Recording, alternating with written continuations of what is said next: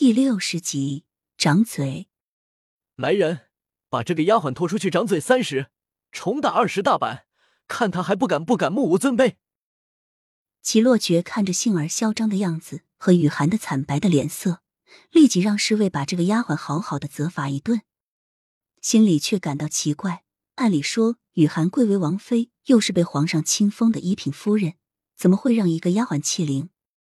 再看雨涵憔悴的面容和气色，心下一片了然。依三皇兄暴戾的个性，想必雨涵在王府中一定很不受宠，处处被三皇兄刁难，地位还不如一个丫鬟，一定受尽了委屈。想来雨涵穿这身火云裙也是三皇兄的意思。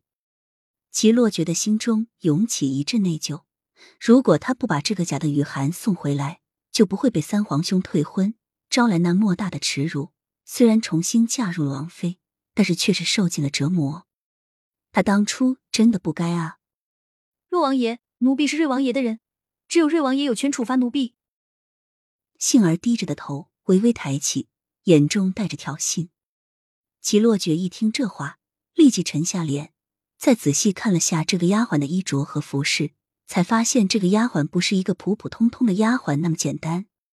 这个丫鬟是三皇兄的贴身暗卫，负责三皇兄的生命安全以及为三皇兄效命。表面上她是府里的丫鬟，但是在府中却有着至高无上的权力。鹅黄色就是她身份的象征。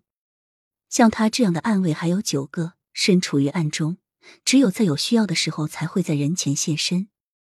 三皇兄竟然把自己身边的一个暗卫派遣给雨涵，可想而知，三皇兄的真正目的了。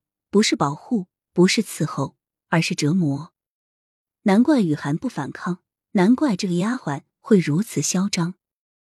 你是三皇兄的人又如何？难道本王想要处罚你一个小小的奴婢，还处罚不得吗？齐洛觉一下子提高声贝，表情严肃，明媚的眸光中流露出狠厉。他堂堂一个七王爷，要是被一个丫鬟欺凌到头上，莫不是天大的笑话？